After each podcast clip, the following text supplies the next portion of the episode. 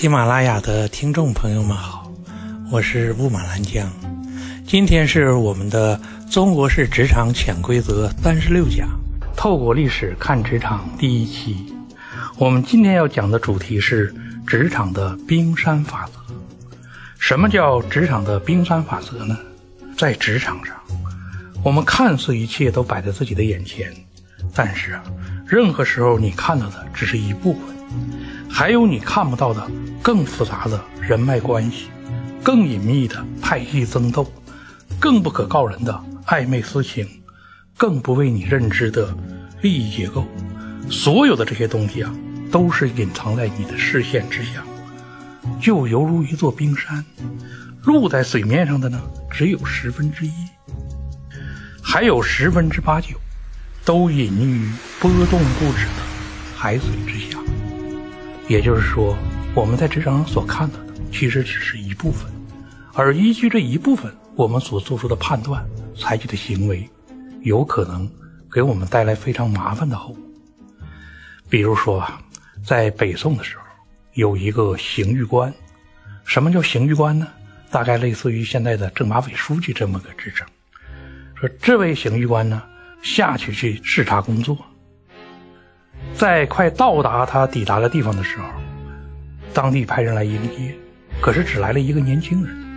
这个刑狱官心里很不爽，因为他期待着非常盛大的欢迎，可对方就来这么一个年轻人。这明显的是不给他面子，所以这个刑狱官一怒，当场把那个年轻人破口大骂一顿，随便挑了一堆毛病。他在骂这个年轻人的时候啊，这个年轻人只是不停的点头，不停的那个呃符合这个刑狱官，不给自己辩解。这刑狱官骂完了，感觉很爽，说这时候他身边有人悄悄拉着他了一下，说是老大，你你闯祸了，你知道吗？这刑狱官说，我我闯什么祸了？那个人说：“老大，说你刚才骂的那个年轻人呐，他可不是一般人，人家是有来头的。说这个年轻人，他的岳父是京师中的一个有名的御史，而他之所以到这里任职，只是为了下乡锻炼一段时间。人家很快就要回到京师，还是要做高官的。你现在无缘无故把人家给骂了一顿，那么你知道？”他心里肯定对你不爽，那么将来他有了权利，你会落个什么结果？这刑狱官一听，吓得脸色灰红。但是这个刑狱官呢脑子非常快，他灵机一动，想了个办法。他说：“那马上把那年轻人再给我叫过来。”于是手下人呢又把那年轻人叫过来。年轻人一来，这刑狱官满脸大笑，哈哈哈哈哈！说：“小伙子，说我来之前。”又有人跟我提起你，说你年纪轻轻，可担大任，宠辱不惊。我听了之后呢，还不太相信。我心说你这么个年轻人，能有这么强的工作能力吗？所以我就要试一试你。就刚才呢，就无缘无故的骂了你一顿，而你的表现非常令我吃惊，沉着稳重，跟你这个年龄完全不相称。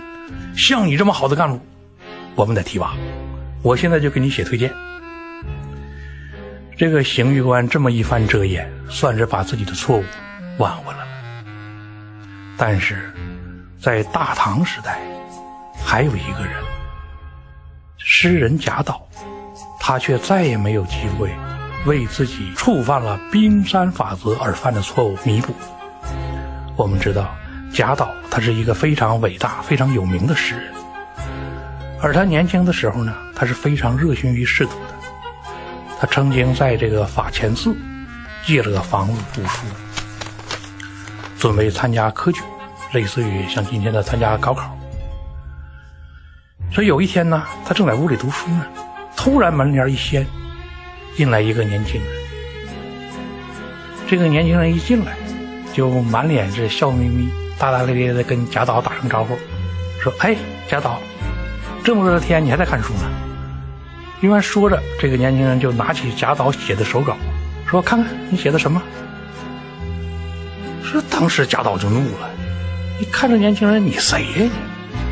说招呼也不打，说进来就随便拿别人东西。这贾岛立即站起来了，说：“哎，小伙子，说你早晨出门的时候，你妈妈没教你一点规矩吗？没告诉你不可以随便进别人家，不能随便看人家东西吗？说你长这么大了，连这么点规矩也不懂，说要不要我教教你？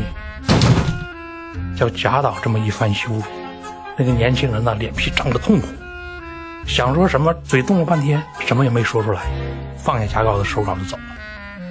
哎，贾岛心平气和，骂走了一个不懂事的小伙，坐下来继续读书。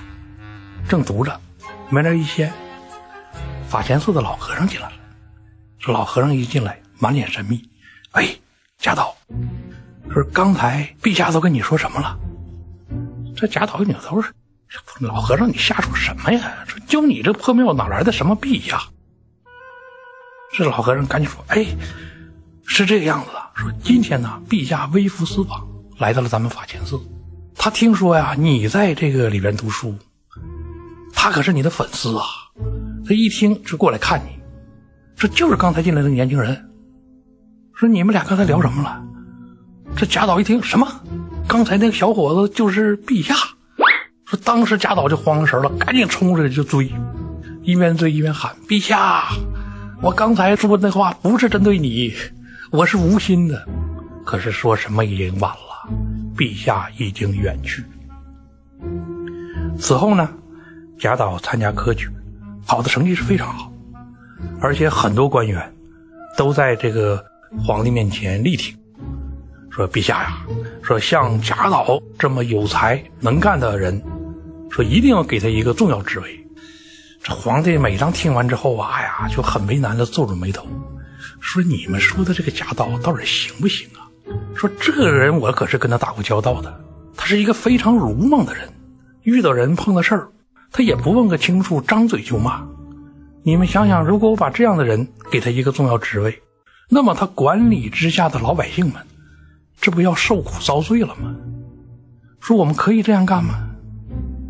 因为呀，皇帝对贾岛有了成见，导致了贾岛这一生啊，不断的努力却没有任何效果。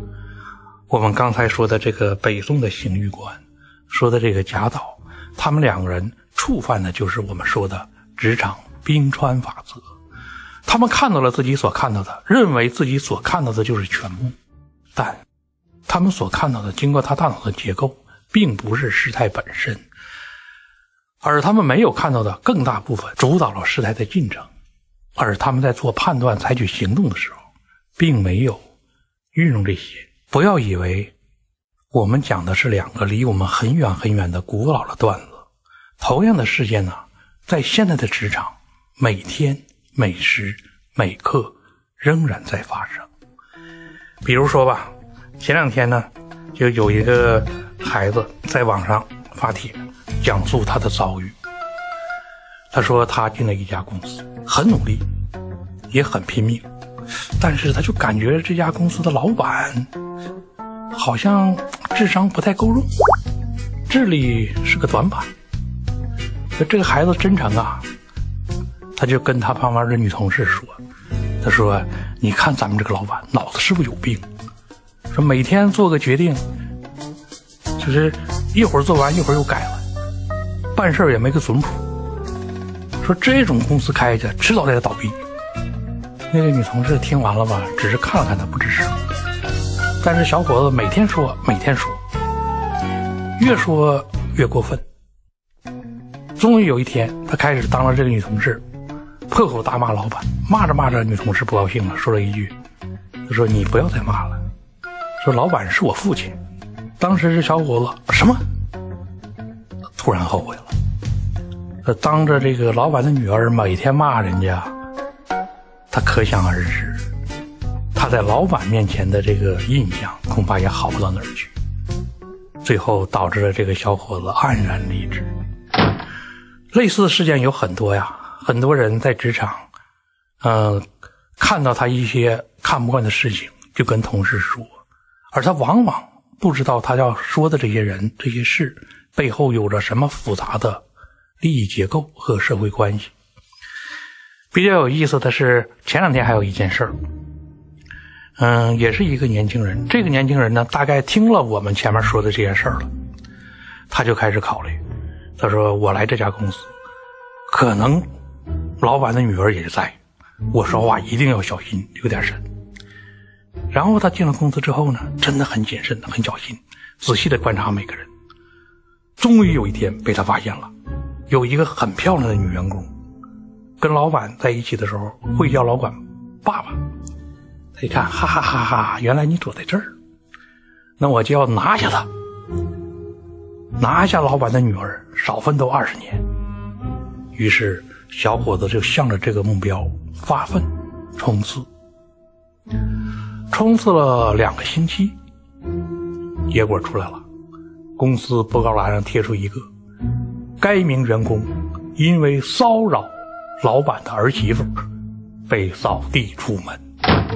朋友们呐，不是叫爸就一定是儿子和女儿，这是一个基本的伦理逻辑。但是当我们思考问题的时候呢，往往想不到那么多，看不到那么远。我们讲的这几个故事，他们都是我们说的符合职场冰山法则的基本逻辑。第一个，北宋的刑狱官，他只看到对方是一个年轻人。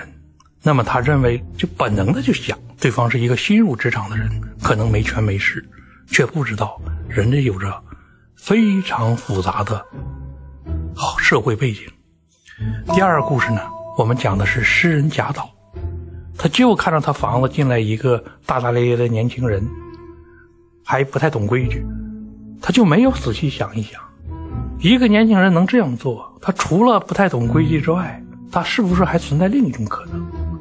他没有想这么深，没有想这么远，结果他就获得了他该得的代价。我们后面讲的这两个故事是现在职场的年轻人，他们或者是不顾前因后果的乱说一气、乱骂一气，结果导致冰川法则启动，各种社会关系浮现出来，让他大大的吃了一惊。讲这几个故事啊，是告诉我们。当我们进入职场的时候，你永远要知道，你看到的只是职场的一部分。人在职场，倒也不见得要多么的小心，但是思考一定要周全。如果你知道你看到的只是更大的事情的一部分的时候，你的判断就不会那么草率，你的行为就不会那么鲁莽，所引发的后果也未必是灾难性的，反而。会付给我们更多的机会。刚才啊，我们一口气讲了嗯几个不同的故事，我可以确信，我们每个人都在想：我们听了这些故事，这些古老的段子，还有一些新奇的世界，他们能给我们什么教育？他能够告诉我们，职场冰山法则它是如何影响我们身在职场上的每一个人的？它至少告诉我们三点。